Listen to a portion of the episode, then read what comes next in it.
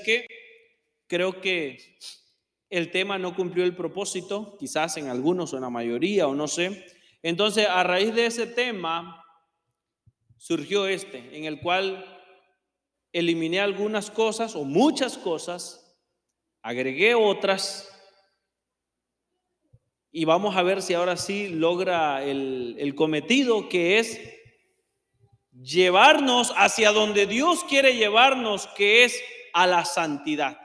Y por eso el tema para este, este, el título para este tema, ¿cómo se llama?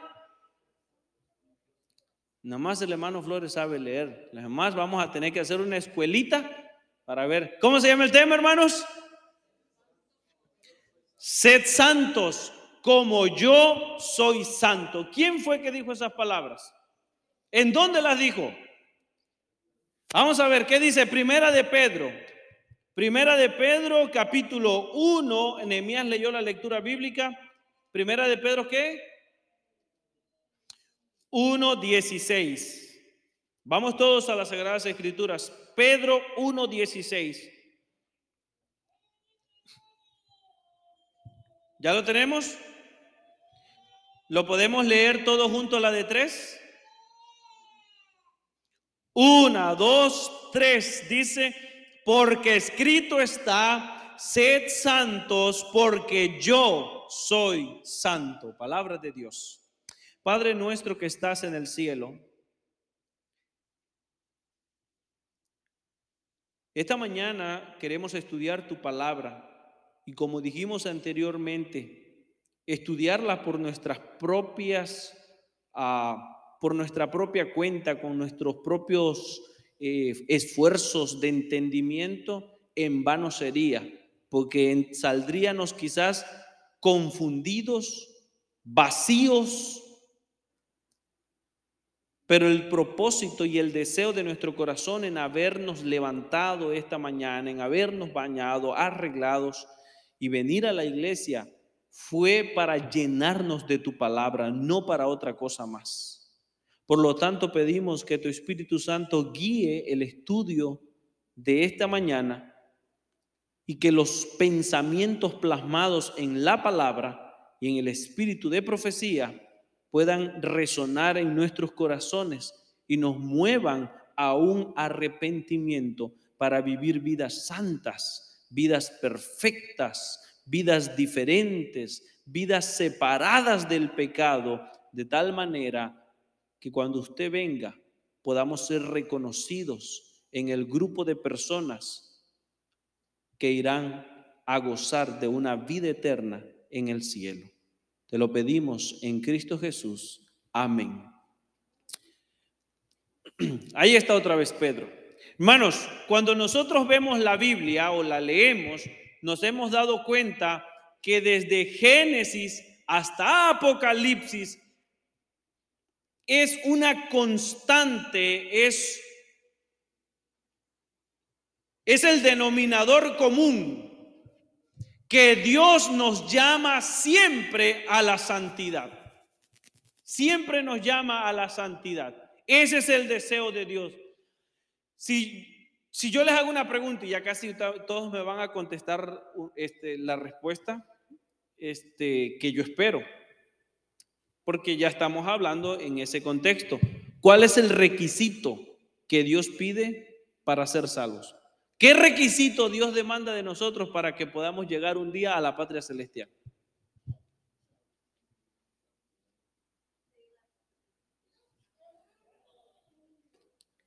Hebreos dice, y seguid la paz. No, no. Ya me confundiste, Eli la paz con todos y la santidad, sin la cual, ¿qué cosa dice el texto? Nadie puede ver a Dios. ¿Ustedes creen que ese texto es literal, es simbólico o es que le podemos buscar ahí más cosas a ese texto? El texto no está jugando, el texto dice, seguid la paz con todos y la santidad sin la cual nadie puede, puede ver a Dios. Y aunque no es hablar, no, la idea es hablar de santidad, hermano, ¿y cómo le vamos a hacer cuando un grupo de este lado no se junta con los de este lado? Ya estamos en problemas, ¿verdad? ¿A quién le cae mal a alguien de la iglesia? Levante la mano. Ahí está el trigo y la cizaña, dice, dice Diego. Siempre van a estar. Pero si, nosotros, si yo me considero el trigo, pues no me tiene que caer mal nadie, ¿no? Santidad. Mateo 5:48 dice, sed pues vosotros perfectos como vuestro Padre que está en los cielos es perfecto. Una cosa que el americano tiene es que dice, nadie es perfecto. El americano cristiano, cuando tú conversas con ellos, te dice, nadie es perfecto, nadie es perfecto, nadie es perfecto, nadie es perfecto. Y muchos nos escudamos en esa palabra. No es que nadie es perfecto, nadie es perfecto, nadie es perfecto, nadie es perfecto. Y es verdad, nos equivocamos. Pero ¿cuál es la invitación de Dios? ¿Hacia dónde nos está llamando Dios? ¿Por qué Dios nos pediría algo que no podemos alcanzar.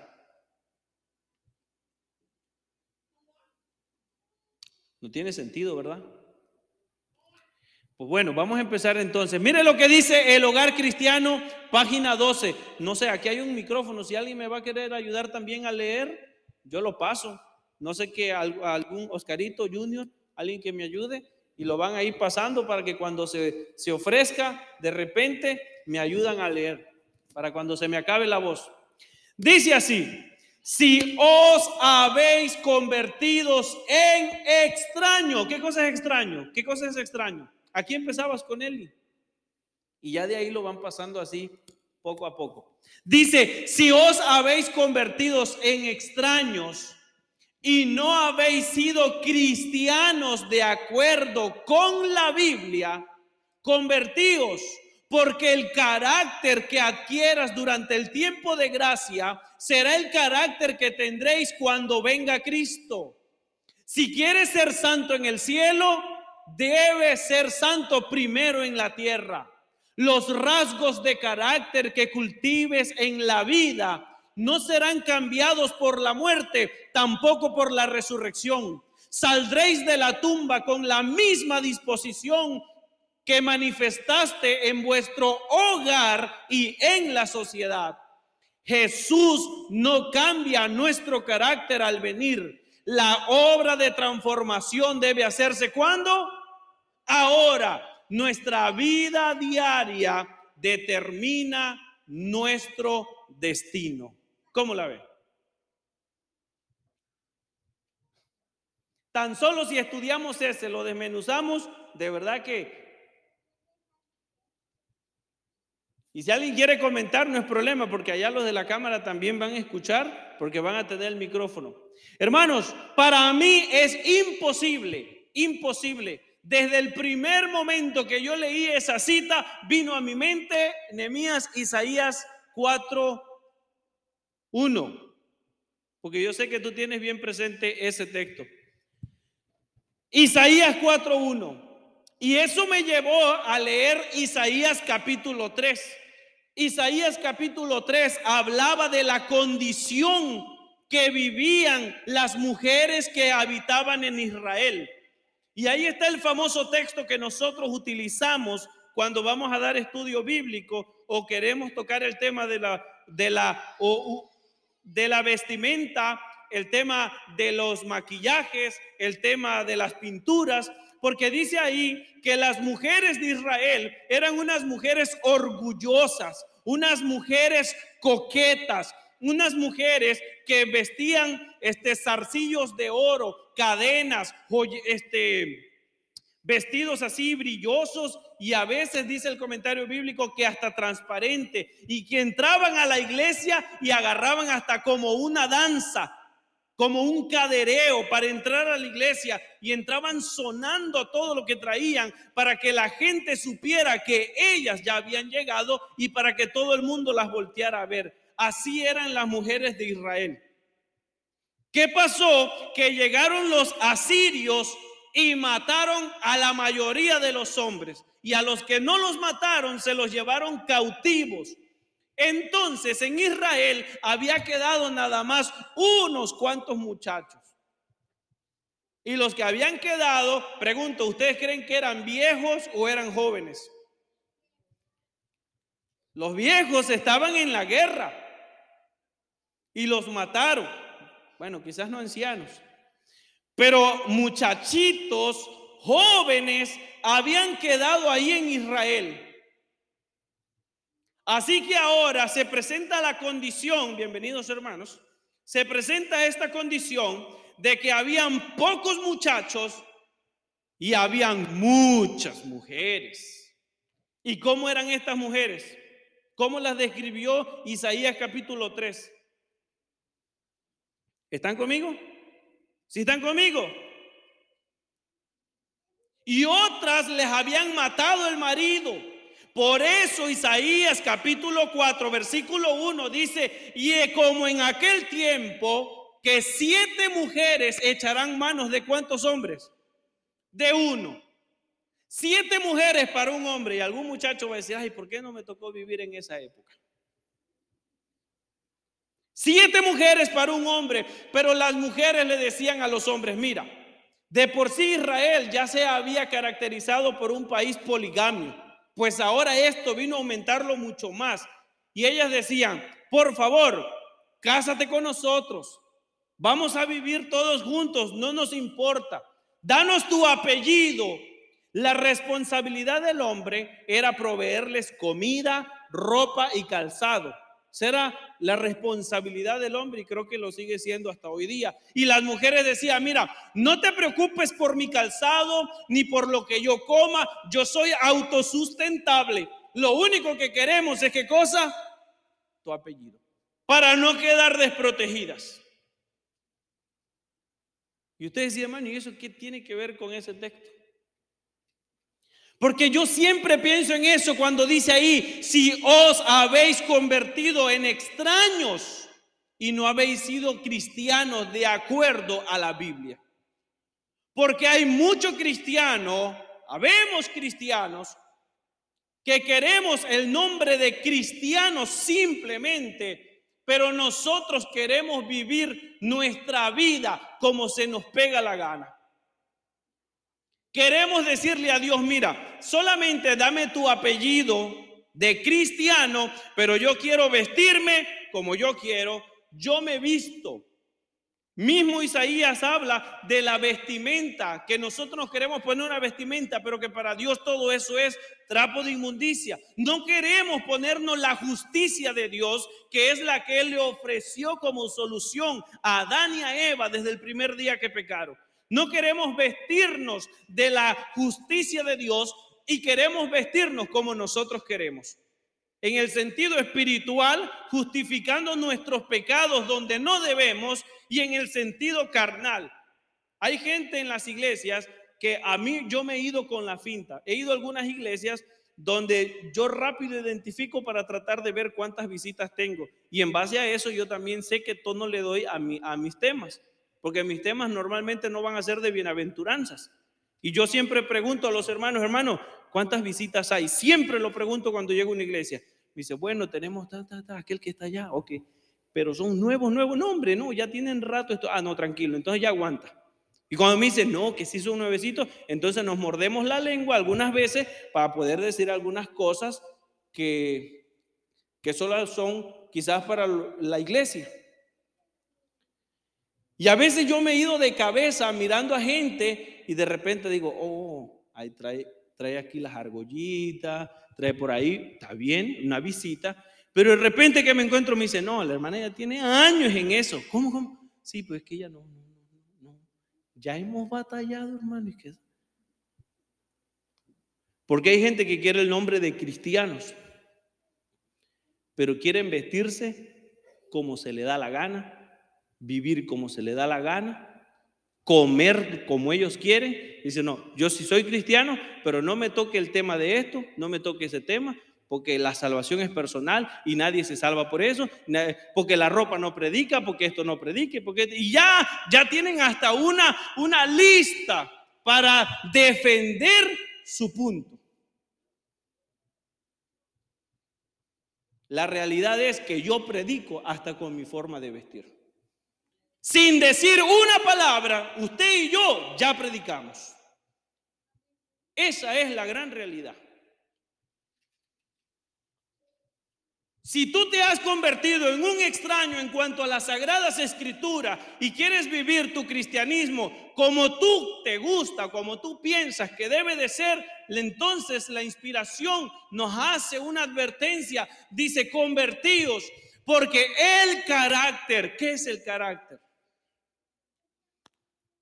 De paso, el carácter, yo siempre pensé pues también que era que soy enojón, que soy alegre, que soy colérico, que soy sanguíneo y en realidad colabora, contribuye. Pero ese es mi temperamento que también tiene que ser corregido. Creo que más adelante esa cita, no sé si sí le agregué una cita acerca del temperamento, también tiene que ser corregido. Porque posiblemente yo tengo un temperamento o algunas que necesitan que el Espíritu Santo trabaje y lo pula.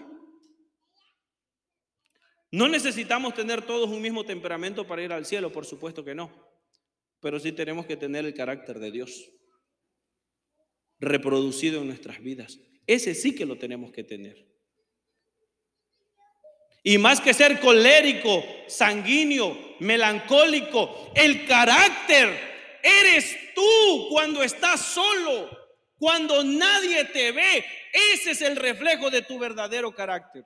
Cuando yo estoy solo, cuando nadie me ve, cuando miro lo que veo porque sé que no hay nadie que me esté mirando.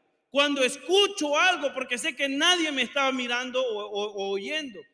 Cuando veo cosas, ese es el reflejo de mi verdadero carácter.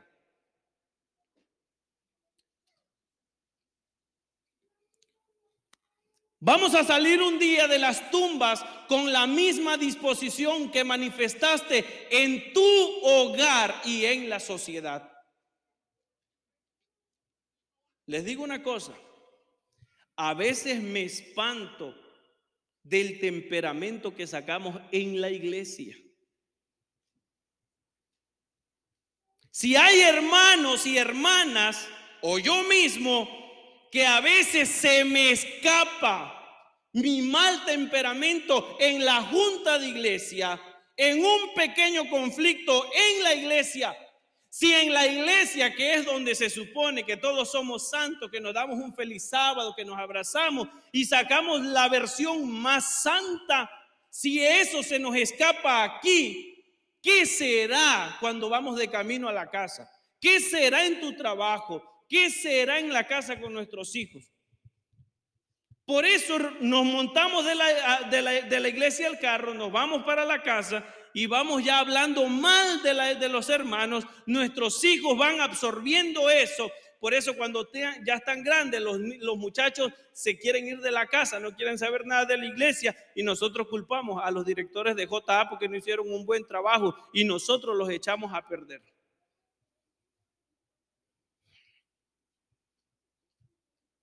¿Qué hijo desea seguir viviendo con los papás cuando los papás tienen una metralleta en la lengua? ¿Qué hijo? Nadie. Dice ahí, saldréis de la tumba con la misma disposición que manifestaste en el hogar y en la sociedad. Por eso este tema, Dios nos invita a vivir en santidad. ¿Quién me ayuda? Eli. Muchos están engañando al creer que el carácter será transformado cuando venga Cristo. Pero cuando Él aparezca no se convertirán los corazones. ¿Le sigo? Sí, todo. Tendremos que habernos arrepentido de nuestros defectos de carácter y tendremos que haberlos vencido por la gracia de Cristo durante el tiempo de gracia. Aquí es donde debemos prepararnos para formar parte de la familia celestial. Amén. Hoy nadie quiere decir amén. Hermanos, dice ahí que mientras demore el tiempo de gracia, es la oportunidad que yo tengo para cambiar mi carácter. ¿Cuándo es el tiempo de gracia? Pregunto. ¿Cómo sabemos que hoy es el tiempo de gracia?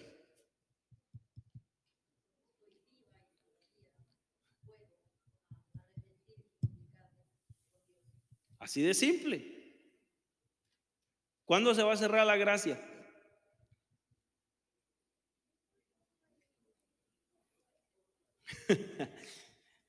no sabemos. ¿Y si ya se cerró? ¿Cuánto falta para que se cierre la gracia? No, hermano, pues todavía tiene que haber este, algunas leyes, se tienen que promulgar, tiene que haber esto, tiene que haber otro. Y si hoy te mueres, ¿para qué estabas esperando tantas leyes? Tantos eventos. No, porque tiene que venir el zarandeo, tiene que venir el derramamiento, tiene que venir el fuerte pregón, tiene que venir luego la ley dominical y todavía discutimos que si hay gracia todavía para el pueblo de, de Dios o si es para los de afuera y que no sé qué tanto. Dejémonos de cuento, si nos morimos hoy, a nosotros ya se nos acabó la gracia hoy. Hoy se nos acaba la gracia. Entonces, ¿cuándo se acaba la gracia? En mi vida se puede acabar en cualquier momento. Entonces, ¿cuándo es el momento para hacer los cambios necesarios? Es hoy.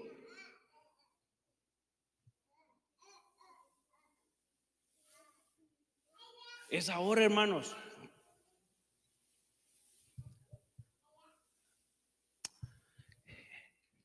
Esa es la que yo tenía que haber eliminado también. Es algo solemne morir, pero mucho más solemne vivir. Cada pensamiento, palabra y acción de nuestra vida volverá a confrontarnos. Tendremos que seguir siendo durante toda la eternidad lo que hayamos hecho durante el tiempo de gracia. Esa sí está buena.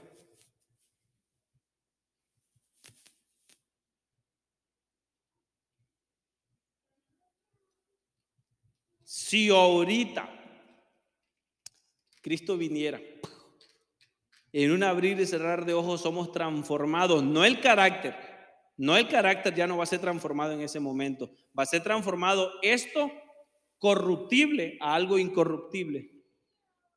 Así que tal como usted es, como yo soy, eso es lo que vamos a hacer por la eternidad. ¿Le gustaría? ¿Le gustaría llevar su carácter como lo tiene ahorita quizás al cielo?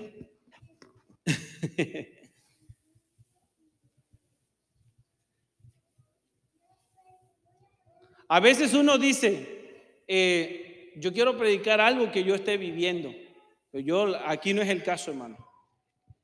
Yo les estoy predicando algo que persigo, algo que busco, algo que tengo como objetivo. Pero me gustaría decirle, hermanos, yo ya tengo mi carácter, yo quisiera. Pero a veces hay cosas que uno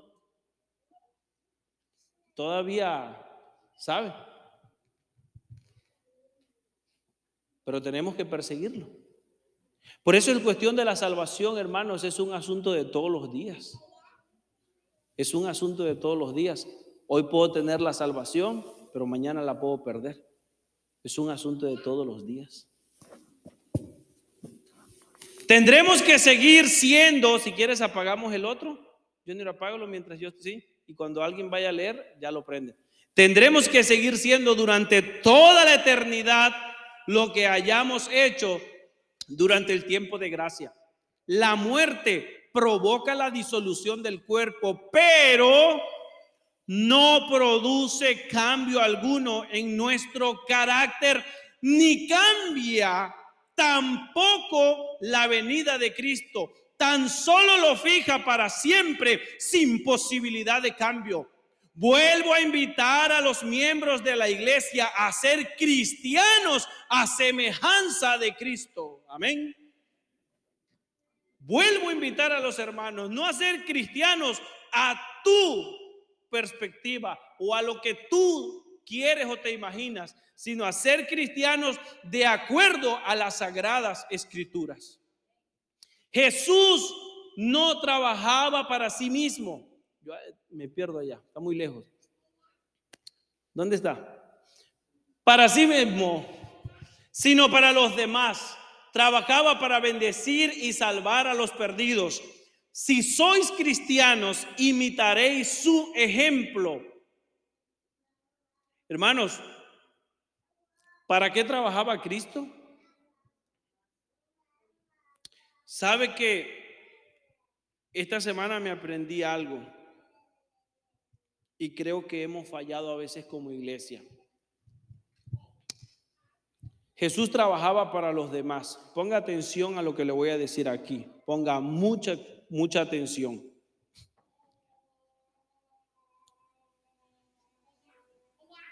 Cuando se enferma alguien de la iglesia, cuando una familia de la iglesia está pasando un momento difícil, un momento único en la vida, un momento terrible, está pasando por un momento una situación ya sea de muerte, de economía, de enfermedad, póngale el problema que usted quiera.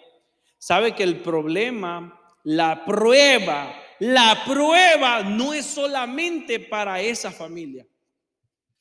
La prueba es para la iglesia entera. Porque el hermano que está pasando su situación, él está pasando su situación. Sí, por supuesto. Él está, si está sintiendo los dolores de la terrible enfermedad, él tiene los dolores no los tiene usted.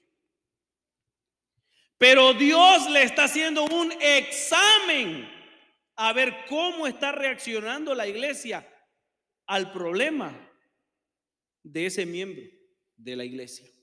¿Sí me expliqué?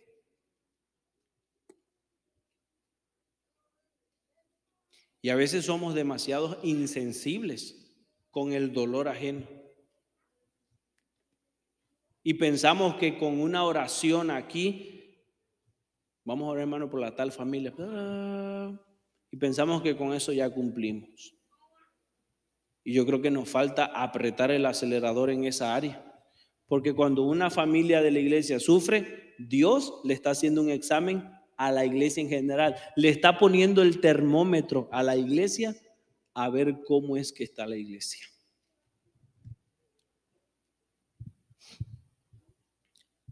Primera de Juan, capítulo 3, versículos 6 al 9, dice, ese ya todos los conocemos. A ver, ¿quién sigue por ahí? dale por ahí, papi, al hermano Flores. No, bueno, allá mira, a, una de la familia de la hermana, quien sea, una de las tres. ¿Me ayudas?